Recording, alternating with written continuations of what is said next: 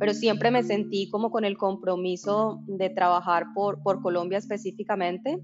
Y cuando tuve la oportunidad de hacerlo además en tiendas de barrio, em, que, se vuelven tan esenciales y es uno de los canales obviamente de consumo más importantes del país y de Latinoamérica, pues obviamente eso hizo clic y, y, no, no lo pensé dos veces para, para tomar esa decisión y regresar.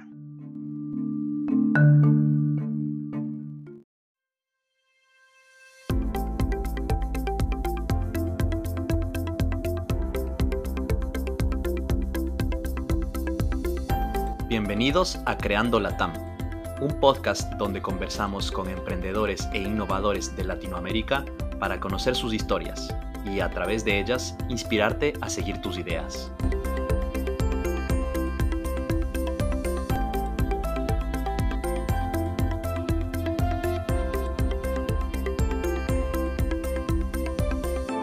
Soy José Luis Ortiz y en el episodio de hoy Carolina García nos cuenta cómo nació su pasión por las tiendas de barrio y cómo está impulsando una revolución tecnológica con Chipper.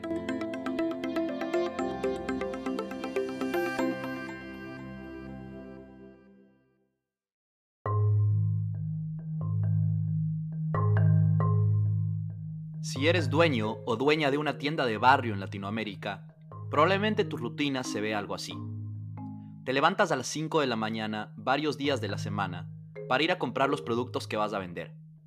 En el transcurso del día, en la tienda, tienes que atender a varios proveedores que se pelean por llegar temprano a venderte el producto. Y por la tarde, antes de cerrar, te das cuenta que algunos productos han caducado o ya no sirven. Carolina y su equipo en Chipper creen que hay una mejor manera de abastecer las tiendas de barrio. Una alternativa que usa la tecnología y centralización de demanda para simplificar el proceso para los miles o millones de tenderos y tenderas que hay en Latinoamérica. Chipper es una plataforma que permite a los tenderos comprar productos para sus tiendas a través de una app, a precios cómodos y tiempos de entrega cortos. Actualmente tienen presencia en Colombia y México y tienen planes de expandirse a Ecuador y Perú en el futuro. En este episodio, Carolina cuenta cómo entró al mundo de las startups y tecnología, cómo desarrolló una pasión por las tiendas de barrio y por qué decidió regresar a Colombia después de su MBA en MIT. Para ella lo más importante es generar impacto donde hay más oportunidad para hacerlo, y cree que la infraestructura que gira alrededor de las tiendas presenta una oportunidad gigante. Acompáñame a conocer su historia. Carolina nació y creció en Bucaramanga, Colombia, en una familia donde el enfoque y la base de los premios en casa era la educación. Su madre siempre le motivó a dedicarse en la escuela y colegio como medio de superación, y su padre fue un ejemplo de emprendimiento y trabajo. Carolina y su hermana siempre fueron muy buenas estudiantes y ella creció con una curiosidad y deseo de siempre alcanzar algo mejor que la llevarían después a Bogotá a terminar su carrera universitaria. Así es, en nuestra familia siempre fue muy importante la educación. De hecho, mi hermana y yo como que siempre teníamos una competencia muy sana en obviamente quién, quién tenía mejores notas o quién le llevaba a nuestros papás como las medallas por rendimiento académico. Entonces, siempre eh, fue para nosotros la oportunidad de conocer claramente mucho más del mundo, de tener muchas más oportunidades en temas personales y laborales. Entonces siempre estuvimos como muy conscientes de que, digamos que esa era la herramienta también para seguir evolucionando y para poder crecer nosotras y, y nuestra familia también, ¿no? Ya luego de que salimos del colegio eh, y de esa educación básica, pues nosotros nos presentamos a la Universidad Industrial de Santander, la UIS, en, Bucaramanga. Yo empecé a estudiar economía allí. Era eh, bastante nueva la carrera en la UIS de economía y después de tres semestres tomé la decisión de, viajar a Bogotá, eh, de presentarme en la Universidad Nacional y básicamente lo hice porque pues tenía un mayor nivel académico y obviamente, pues porque Bogotá, claramente por ser la capital del país, pues tienes muchas más oportunidades cuando te gradúas. Entonces, eso también siempre me llamó eh, la atención de, ir a, vivir de Bucaramanga a la gran ciudad, ¿no? Entonces, terminaste la carrera en la Universidad Nacional en Bogotá. Ahí te graduaste. Sí, me gradué de la Universidad Nacional como economista. Buenísimo. Y tu incursión, Carolina, en el mundo de la tecnología y, las startups se dio un par de años después de graduarte de la universidad, ¿no es cierto? ¿Qué, ¿Pero qué hiciste justo después de graduarte? Sí, justo después de mi graduación me uní a una empresa pequeña familiar de, consultoría. Ellos se enfocaban en ese momento en, en, en atender a um, CPGs y digamos que mi, mi, mi amor, digamos, por el, por el canal tradicional y por las tiendas de barrio, de hecho, nació como consultora porque pues podíamos explorar las oportunidades que tenía el canal desde una perspectiva eh, mucho más analítica y menos de ejecución, ¿no? Sino más mirando como los problemas que podrían tener estas empresas en el mercado. Y allí, ya trabajando en proyectos, pues obviamente tuve más contacto con estas empresas que desarrollaban tecnologías para solucionar sus problemas que eh, no solamente las desarrollaban, sino que además exploraban tecnologías afuera del país. Y fue, eh, digamos, de esa forma como ya me uní a mi segunda eh, empresa, que ya era un startup neto. Fui la tercera empleada básicamente allí. Esta empresa es BTU de Colombia. Y bueno, me pasé básicamente de consultoría a BTU porque me apasionó muchísimo el proyecto. Esta empresa se dedicaba en ese momento a implementar una, una plataforma móvil en tiendas de barrio que les permitía a los tenderos en principio como hacer recargas de celular a celular en esa época donde todavía la gente usaba las tarjetas y las la, época en la que uno recargaba y tenía que raspar la tarjeta.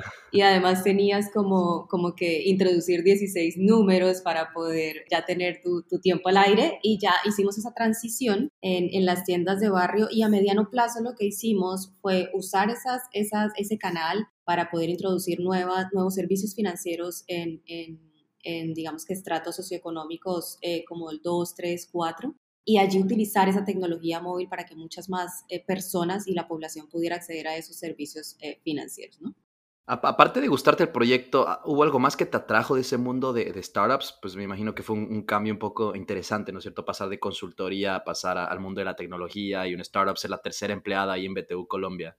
¿Qué más te atrajo de eso? Mientras estuve trabajando en el proyecto como consultora, lo que hicimos fue explorar, eh, obviamente primero eh, estudiamos la viabilidad del negocio y en esa etapa me di cuenta que había eh, vía libre para experimentar, vía libre para tomar decisiones y para implementar proyectos, porque finalmente nada estaba creado todavía en ese momento, entonces me llamó mucho la atención poder tener, digamos, esa libertad que te genera eh, una startup y el, y el idear y el poder estar trabajando para generar valor, un nuevo valor o para llevar, digamos, eh, eh, soluciones diferentes a la, a la, sociedad o para poder usar la tecnología para, para implementar soluciones más eficientes, menos costosas. Y me di cuenta que en ese mundo, digamos, de los startups puedes tener esa libertad de experimentar, de crear cosas nuevas de no estar tan supeditado a un proceso de uno, dos, tres, ¿no? En donde sigues unos pasos, sino que tienes obviamente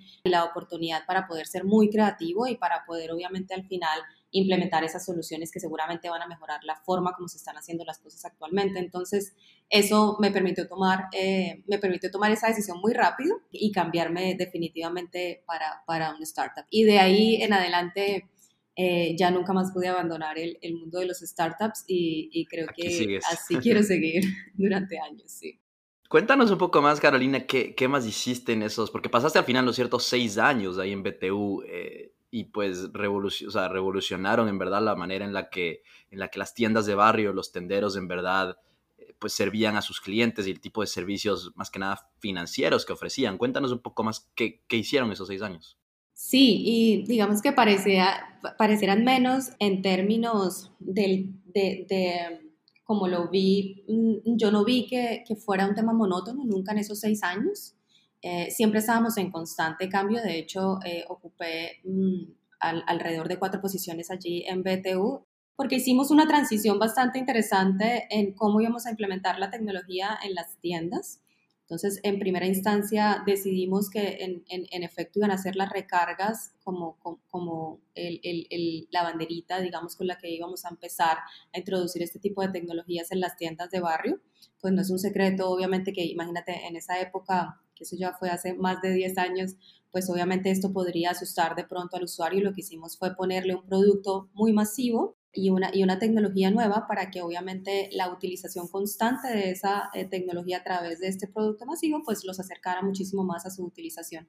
Y ya luego de que implementamos recargas en un poco más de 8.000 eh, tenderos, lo que hicimos fue empezar a hacer alianzas con bancos y a través, digamos, de em, también cambios que logramos en leyes eh, para que se pudiera desarrollar la corresponsalía bancaria a través de, este tipo de tecnología, a través de teléfonos. Entonces, lo que hicimos fue empezar a introducir servicios financieros en esta nueva red. Entonces, al final, los clientes podrían ofrecerle a, las personas que iban a las tiendas a comprar eh, apertura de cuentas bancarias, les podrían también ofrecer retiros, eh, ellos podían acceder a microcréditos y a una serie, obviamente, de productos que antes ellos o tenían que ir al banco o no tenían, digamos, tan a la mano como para tomar esa decisión y empezar a utilizarlos, ¿no? Entonces, esto obviamente fue una evolución y una transición durante esos seis años que nos llevó a pasar de recargas a ya ser uno de los corresponsales bancarios móviles más, importantes del país. Y esto en paralelo también estaba pasando en otros países de Latinoamérica, ¿verdad? Yo pues yo soy ecuatoriano creciendo en Ecuador recordaba eh, el proyecto del Banco de Guayaquil que se llamaba Banco del Barrio, que pues hasta ahora existe me parece. Entonces era algo pues no solamente que estaba pasando en Colombia, ¿verdad? Así es, en Latinoamérica también hay iniciativas importantes. Eh, lo que tú mencionas, Ecuador, que es un proyecto muy bonito, el Banco del Barrio, que pretende hacer lo mismo y es acercar servicios financieros a población que normalmente no cuenta con, ellos. Brasil también, por ejemplo, tenía eh, en ese momento el Lemon Bank, que era una iniciativa 100% de un banco, de un banco 100% móvil entonces, eh, sí, en ese momento también nacían otro tipo de iniciativas eh, en otros países que claramente también eran referentes para nosotros. Entonces, estuviste seis largos años en BTU revolucionando estos servicios financieros en tiendas de barrio. ¿Qué fue lo que te llevó a ir a Estados Unidos en el 2016? Bueno, eh, mi motivación, digamos, más grande em, era poder aprender mucho más acerca de todo este ecosistema de emprendimiento a nivel mundial era formarme mucho más como en la teoría eh, y, compartir experiencias con emprendedores de otros países. Entonces, la idea al principio, de hecho, era aplicar a Babson, una universidad eh, en Boston. Es, digamos que está catalogada como una de las más importantes a nivel mundial de emprendimiento. Pero bueno, por cosas de la vida y porque obviamente al viajar a Boston ya tienes eh, un mejor entendimiento como de las universidades, eh, de la calidad de universidades que también encuentras allá y puedes obviamente ingresar a cualquier proceso, me encontré con MIT me encontré claramente con una universidad muy estructurada, no solamente en términos de formación académica, sino también en todo el network que tienen a nivel mundial. Apliqué a Sloan y, bueno, eh, tuve la oportunidad de, estar con ellos durante un año, de, hacer y terminar el Sloan eh, Fellows Program. Y allí, bueno, me gradué en el 2017 después de un año bastante eh, enriquecedor. Tuve la oportunidad durante ese año de estudiar con personas de más de 32 países a nivel mundial, de 35 industrias. Entonces eso me ayudó también a tener obviamente ideas diferentes y una y una como un entendimiento también mucho más profundo no solamente del emprendimiento sino de otros problemas digamos a nivel a nivel mundial de cómo obviamente otras culturas abordan eh, estos problemas y sus soluciones entonces eso es la verdad que enriqueció mm, mucho y, profundizó o me hizo mucho más, eh, digamos, fuerte en todo, en, todo, en todo el tema de emprendimiento. Y adicionalmente también eh, creo yo que le abre a uno mucho la mente, y más obviamente en, en, Latinoamérica, le abre, le abre a uno ese, ese, tipo de oportunidades, te abre la mente de cómo abordar situaciones, de cómo otros países están solucionando esas situaciones y cómo adicional también usan la tecnología en, pro de esas soluciones. Yo creo que fue eh, una de las cosas más llamativas, digamos, durante ese año, que incluso tecnologías que, eh, de, las que nadie hablaba en su momento en Latinoamérica, pues eran abordadas en MIT en ese momento ya como, como unos expertos. Entonces, eso también profundizó esos conocimientos en tecnología para utilizarlos después en, en, en lo que ahora pues estamos haciendo y en lo que ha sido mi vida de ahí en adelante, la verdad.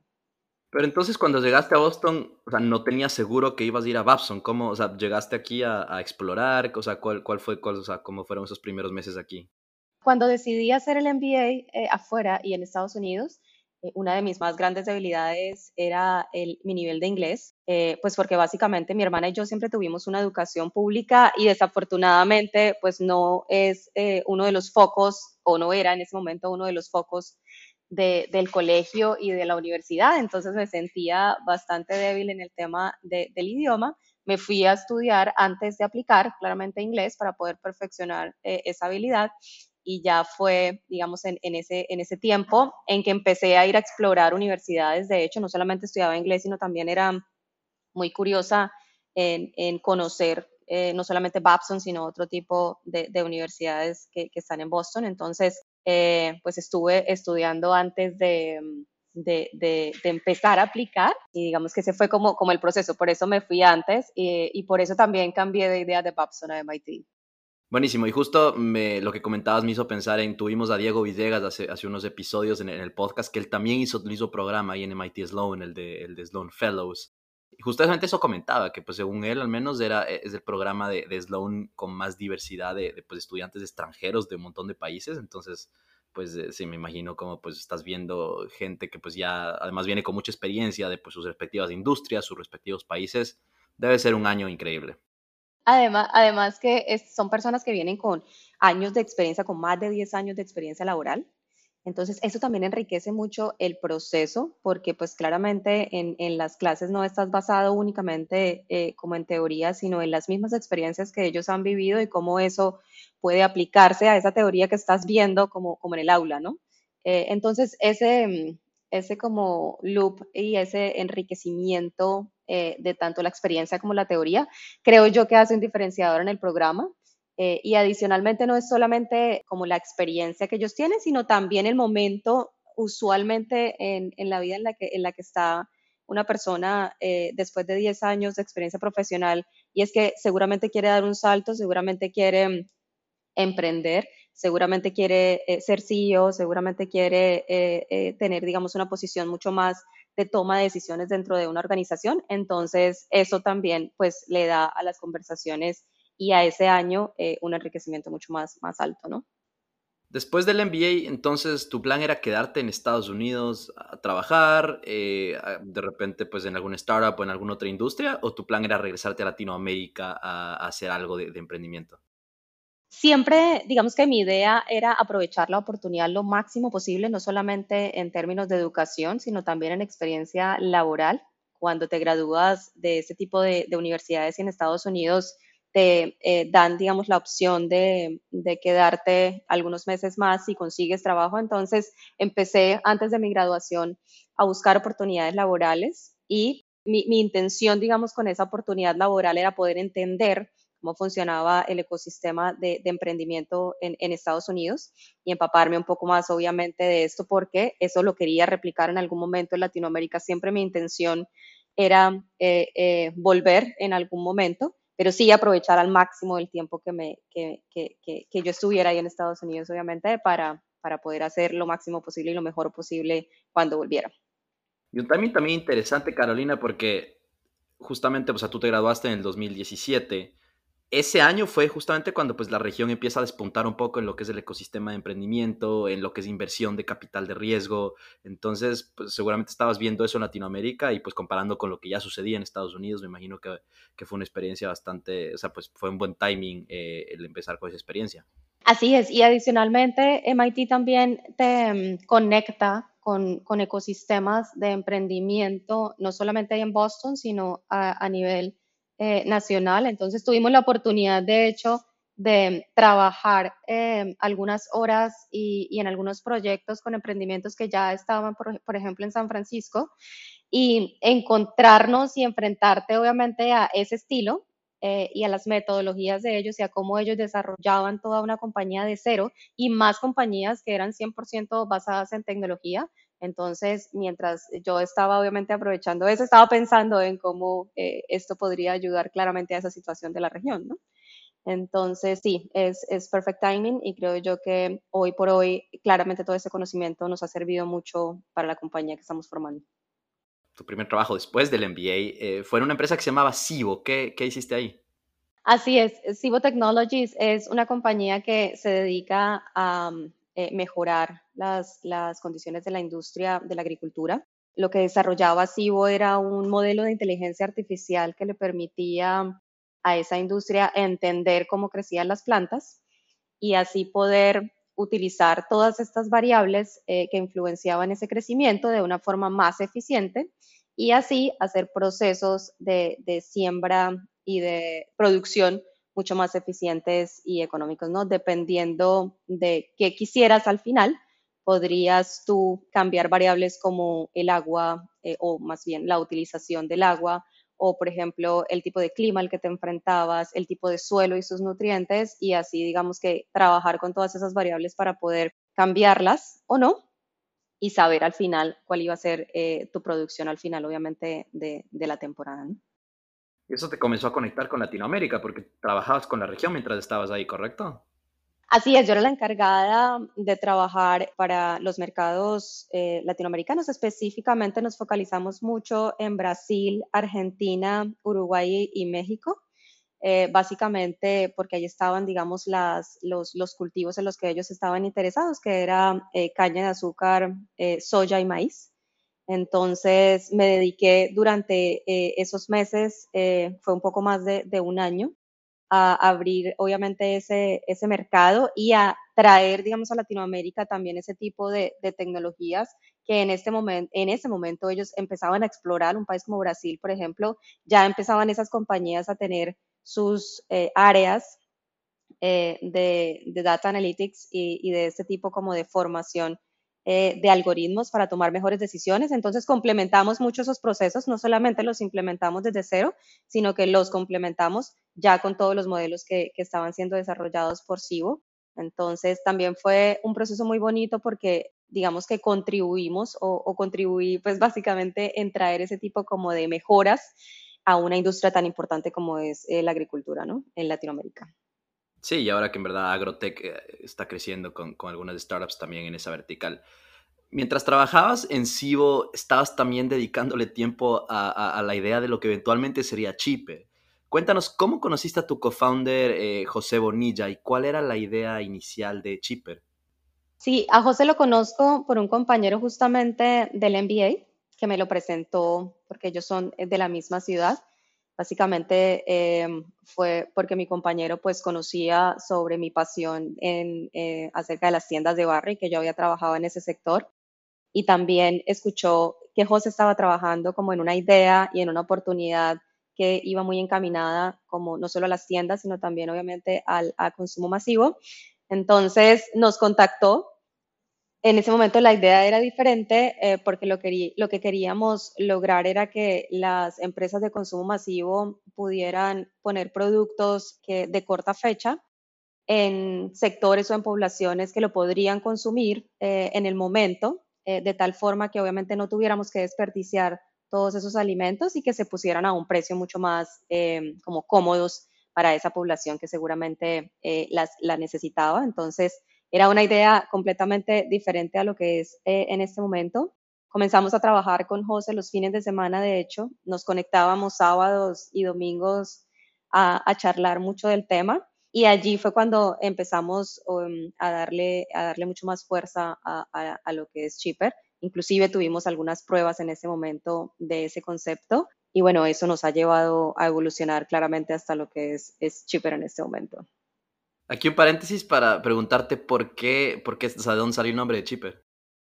En ese momento, eh, como obviamente los productos eh, de corta fecha podían venderse a un precio mucho más cómodo para, para los usuarios eh, o, para, o para aquel que quisiera consumirlo en el momento, eh, pues obviamente podíamos hacer una colocación de ese producto a un precio muy diferencial en el mercado, que resultaba ser obviamente mucho más económico que el resto de los productos. Entonces, esa fue como la, la el, nacimiento, así es. Y quisimos obviamente traerlo ya más español literal eh, y le, le, pusimos cheaper con, con un AP y todo.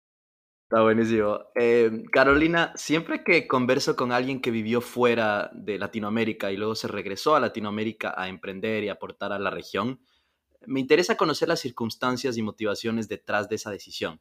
eh, muchos de nuestros eh, oyentes viven en Latinoamérica, pero también muchos de nuestros oyentes están fuera y pues en algún punto ojalá planeen volver o pues si es que no, tal vez este podcast los va a motivar a volver.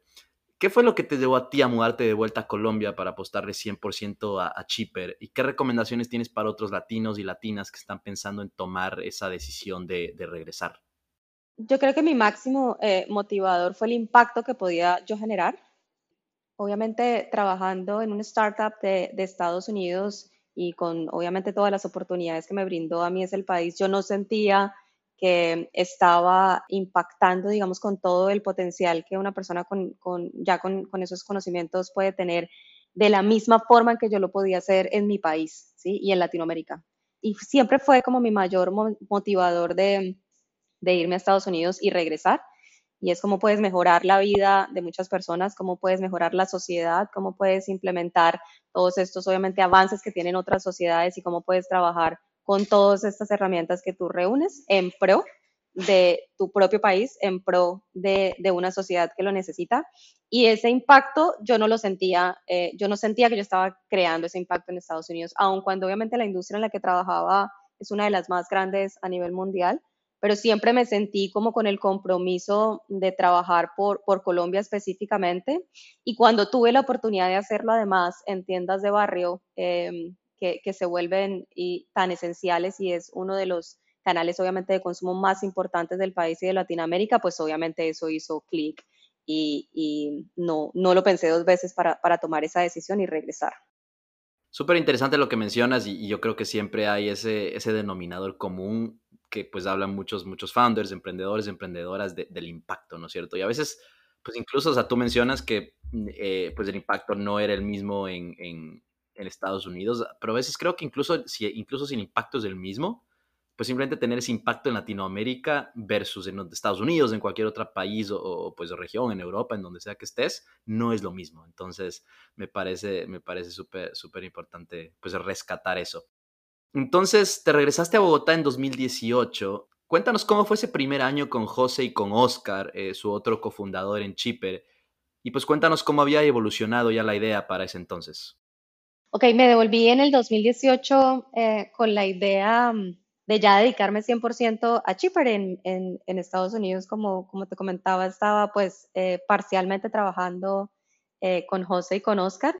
Y bueno, esto, esto ha evolucionado de la idea de los productos corta fecha a otra idea de poder generar una red de vendedores y de hecho al principio eran solo o más que todo mujeres que pudieran vender estos productos y también tener una ganancia de allí y mejorar su calidad de vida. Y ya em, en enero de 2019, nosotros nos dimos cuenta que no solamente estas personas, sino que una gran cantidad de dueños de tiendas de barrio, pues estaban también eh, demandando eh, eh, esos productos, y no solo esos productos, sino productos regulares, ¿no? Cuando nosotros hicimos nuestra primera plataforma, el hecho de que ellos pudieran hacer el pedido por por allí sin tener que estar supeditados a un, a un asesor que pasara y les sumara el pedido o sin tener que pensar en qué día soy para ver cuándo me lo entregan, eh, pues fue obviamente uno de los, de los valores o de, o de la propuesta de valor que hizo clic con los tanteros y entonces ya en enero empezamos a, volcarnos hacia 100% las tiendas de barrio Empezamos, de hecho, creamos tiendas nosotros mismos para entender un poco más ese mercado. Creamos alrededor de 12 tiendas en Bogotá. Las operamos, entendimos eh, temas de rotación, entendimos temas de inventario, entendimos temas de comportamiento de consumidor directamente.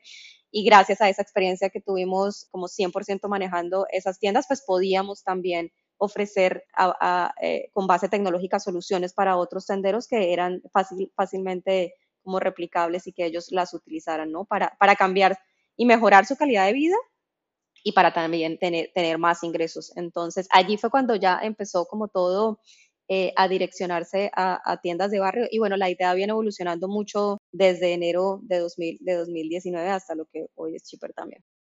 ¿Cuál es el proceso tradicional de, un tendero pues para, para abastecerse, digamos? Porque pues ahí creo que nos das esa pues tú suenas muy emocionado, obviamente, por, por la idea. Yo creo que tal vez a nosotros, a, mí y a nuestros escuchas nos hace falta entender un poquito mejor, pero, o sea, ¿cuál es esa transformación? O sea, ¿qué es tan diferente de usar Chipper versus, pues, abastecerse por medios tradicionales? Sí, mira, un tendero tradicional eh, usualmente se debe levantar cuatro y media, cinco de la mañana. Ellos lo que hacen es que se dirigen hacia una plaza como a surtirse. Eh, vuelven, abren y adicionalmente a eso también tienen que atender a 20 proveedores diariamente en su tienda. Estos proveedores muchas veces también mm, juegan a, ganar, digamos, la carrera de a qué hora llego donde el cliente para que el cliente me pueda pagar, para que el cliente obviamente eh, esté con dinero para pagarme o eh, juegan a, si yo llego primero me va a tomar el pedido a mí y ya no le va a tomar el pedido a mi competencia. Entonces también el tendero se tiene que enfrentar con este tipo de, de decisiones que tiene que tomar en el día a día y claramente sin información, ¿no? Ellos manejan mucho el, el negocio de memoria. No tienen un inventario juicioso, no tienen unas cifras, digamos, muy empírico. Son negocios también familiares que se han venido trabajando así durante, durante muchos años. Y eh, pues obviamente esto hace que, que, ellos no puedan como evolucionar, digamos, a una velocidad importante y que ellos claramente se queden con un punto y no puedan replicar esa experiencia en más puntos de venta, ¿no? Porque muchas veces juegan al día a día y sin información, pues es muy difícil también evolucionar y, progresar, que es finalmente lo que nosotros queremos eh, ayudarles a ellos, a, que obtengan ese proceso a través de manejar información y a través de usar nuestra plataforma para mejorar eh, su, su, calidad de vida. La diferencia, digamos, entre eso y lo que hace hoy con nosotros es que hoy accede a una plataforma que le permite encontrar miles de productos a un precio competitivo y adicionalmente, eh, entre más compren ellos, más beneficios en, precio obtienen. Nosotros somos un mayorista digital para esos negocios y para los usuarios. Lo que hace es que eh, le ayuda a ahorrar a, los clientes. Digamos que entre más compran ellos, obviamente más ahorran. Y además en todo el proceso estamos haciendo que la, que la experiencia sea divertida que tengan una muy buena atención, ¿no? Ya no se tiene que levantar a las 4 de la mañana, ya no tiene que lidiar con, con miles de proveedores, con, en, bueno, estoy siendo exagerada, con cientos de proveedores mensualmente, sino que simplemente eh, abre nuestra aplicación, escoge sus productos, nosotros centralizamos la, la, entrega y al otro día le está llegando en menos de 24 horas todo lo que él pidió eh, o lo que ella pidió y además obviamente le damos a él un conocimiento de eh, en dónde está su pedido, a qué horas le va a llegar, en qué condiciones le va a llegar, qué productos le van a llegar. Nuestro inventario está 100% en línea. Eso le permite también a él saber efectivamente voy a contar con estos productos y los voy a poder vender. ¿no? Y adicionalmente a esto, eh, lo que nosotros también estamos eh, haciendo es colocando unos POS en unas tiendas estratégicamente ubicadas en los barrios para que podamos ayudarlos a ellos a manejar la información. Entonces el POS lo que le permite al, tendero es tener allí información no únicamente de sus inventarios, sino de comportamientos de venta de otros dueños de negocio, ¿no? Eh, informaciones de márgenes, informaciones de productos nuevos, de qué él no está vendiendo, que sí están vendiendo los demás, por ejemplo. Y eso ahora le ayuda a tomar mejores decisiones, ya no tiene que tenerlo todo en, eh, eh, en su cabeza ni manejarlo de memoria, sino que esa tecnología le permite obviamente tomar mejores decisiones y de esa forma usa, usa su capital de una forma mucho más inteligente y adicionalmente pues también el tiempo que se ahorra en lo que antes eh, ocupaba para, para ir a surtirse, pues lo aprovecha vendiendo más o teniendo más conocimiento de su negocio a través de, de estos dispositivos. ¿no? Entonces, volviendo un poco a la historia, Carolina, eh, te regresas en 2018 a Bogotá, pues trabajan esos primeros meses con José y Oscar, abren estas 12 tiendas, me imagino que fueron inicialmente en Bogotá. ¿Qué ha pasado entonces en 2019 y a inicios de 2020 desde entonces? Pues retos, ha sido fácil. ¿Qué tan fácil es convencer a las tiendas de barrio que adopten tecnología? Hemos, eh, creo que, roto varios paradigmas. Uno de estos es el engagement que hacemos a las tiendas de barrio eh, a través de redes sociales. Nosotros en este momento tenemos eh, un proceso de adquisición que es 100% basado en, en redes, en Facebook eh, básicamente, y en otras también que, que, utilizamos como Instagram YouTube. Ese era un paradigma que teníamos y que tenían muchas personas con las que hablábamos, pero en el proceso nos encontramos con que el tendero mm, sí interactúa con este tipo de redes, le gusta, se entretiene, las usa también en, en, mucho en su, en su vida cotidiana para relacionarse también con otros tenderos, porque hemos visto cómo ellos además también tienen comunidades, de tenderos dentro de Facebook. Entonces esto nos ha permitido como, como llegar a ellos de una forma como más natural y así darles a conocer Chipper para que ellos se vinculen a través de, medios digitales 100%, ¿no? Ese digamos que ha sido un, más que un reto, un paradigma, creo yo, que rompimos y que hemos utilizado a, nuestro favor durante estos, estos dos años. Eh, otro reto bastante importante que ha sucedido desde 2019 hasta acá, pues es no solamente la apertura de Colombia y sus ciudades. En este momento estamos en Bogotá, Medellín, Cali y tenemos recientemente abierta Barranquilla, eh, sino también obviamente venir a México a, mm, abrir tiendas en México. Eh, ese también ha sido un reto importante que hemos surtido, la verdad, con muy buenos resultados. Ya estamos en toda Ciudad de México y en el Estado de México y a portas de expandirnos a Monterrey y Guadalajara. Entonces creo yo que ese ha sido también un reto importante. El comportamiento de los tenderos en Colombia y México es muy parecido eh, como en términos culturales y cómo ellos están o cómo sus condiciones han sido desarrolladas durante el tiempo, es muy parecido, pero pues claramente también tienes que adaptar la plataforma al país, tienes que obviamente adaptarte a la cultura, entonces ese ha sido un reto que, como lo mencionaba hasta ese momento, ha tenido muy buenos resultados y nos seguimos eh, expandiendo también en, en, México. Y como estaba mencionando, abrimos las, abrimos las 12 tiendas, haciendo obviamente un manejo directo de estas 12 tiendas, aprendimos eh, mucho sobre, sobre qué necesidades tenían los tenderos, cómo se manejaban los inventarios, cómo el cliente de nuestro cliente también se comportaba enfrente de ellos y de esa forma también pudimos empezar a desarrollar toda la tecnología que ellos necesitaban, ¿no? Ya después de que, de que hicimos eh, este experimento con las tiendas, eh, nos dedicamos eh, a nuestra expansión. al principio, pues estábamos en Bogotá y después ya abrimos Cali. luego de la apertura de Cali también seguimos con Medellín y acabamos, de hecho, de abrir Barranquilla. Eso también nos ha dado la oportunidad de, obviamente, conocer y suplir necesidades que por ciudad pueden ser un poco diferentes en términos de portafolio, por ejemplo, eh, en términos de tiempos, en términos de, cómo le llegas eh, a estos tenderos. Entonces, eso también nos ha dado la oportunidad como de aprender en cada una de esas ciudades para seguir desarrollando un producto, obviamente, que supla las necesidades de nuestros clientes. Hablemos un poco de inversión y, capital de riesgo. Eh, levantaron una ronda semilla en 2018 y luego una pre-serie A de la mano de Monashis y Kasek, eh, entre otros inversionistas. Primero, cuéntame Carolina, ¿cómo consiguieron la inversión de esos VCs tan reconocidos en Latinoamérica? Y luego, ¿cómo ha sido el trabajo con ellos aprovechando tanto el capital como el conocimiento y la experiencia que ellos tienen? O sea, ¿cómo llegas a un Monashis, cómo llegas a un Kasek para que te, te lideren tu serie A? Yo creo que el país en los últimos años ha estado mucho más en el radar de inversionistas de esta, de esta envergadura. Claramente, Rappi ha abierto un camino en el país que ha sido bastante importante para el resto de emprendedores de Colombia y de la región, realmente. Entonces, eso nos dio la oportunidad de, de, conocer y de tener la oportunidad, obviamente, de contarles a estos VCs de qué se trataba Chipper, de toda la oportunidad de negocio que había detrás y así empezar con ellos a explorar las oportunidades. Esto es eh, pues un proceso bastante largo. No solamente hablas con un VC, hablas con eh, decenas de ellos, ¿no?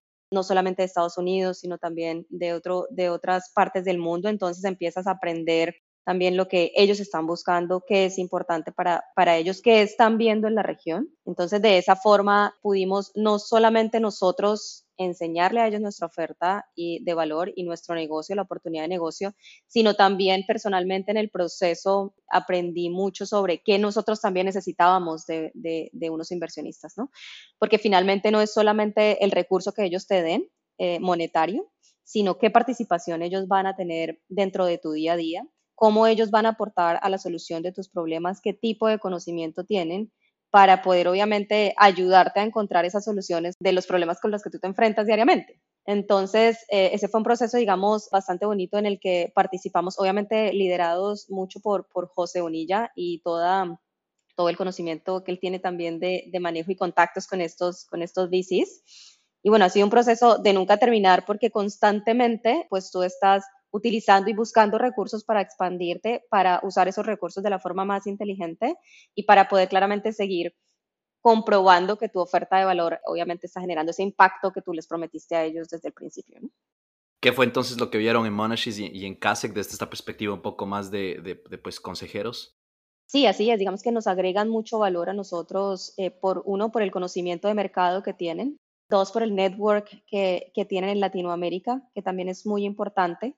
Eh, en la medida en que tú vas a necesitar un experto en algún tema que, con el que te estés afrontando o que quieras manejar, ellos pueden claramente darte mucha velocidad en encontrar ese tipo de personas. Y tres, en la experiencia que ellos mismos tienen eh, haciendo empresas o desarrollando otras empresas, digamos, en, el, en, en, ese ecosistema que ellos mismos han creado, tú te empiezas a soportar con otros startups y empiezas a ver soluciones que, que han sido creadas también que tú puedes utilizar en, tu negocio. Entonces, eso también te ayuda constantemente a crecer, a aprender y a generar mejores soluciones a los problemas que te enfrentas. Entonces creo yo que ese es como el, el reinforcing loop que tienes como en este tipo de, de, de, bicis y en el nivel que ellos manejan, al nivel que ellos manejan. ¿no? Chipper actualmente tiene presencia en Colombia y México, como nos comentabas. ¿Tienen planes de expandirse a otros países de Latinoamérica en el futuro cercano? Sí, en este momento nuestro foco, aunque es eh, Colombia y México. México obviamente pues es, es, gigante, entonces todavía tenemos una oportunidad muy grande para crecer. Pero sí hemos estado explorando oportunidades en Ecuador y en Perú, básicamente. Entonces esos son los que creo yo que empezamos a ver eh, como, como en, un futuro, en un futuro cercano. Buenísimo, espero verlos en Ecuador pronto porque la, la idea se, me hace, el negocio se me hace espectacular.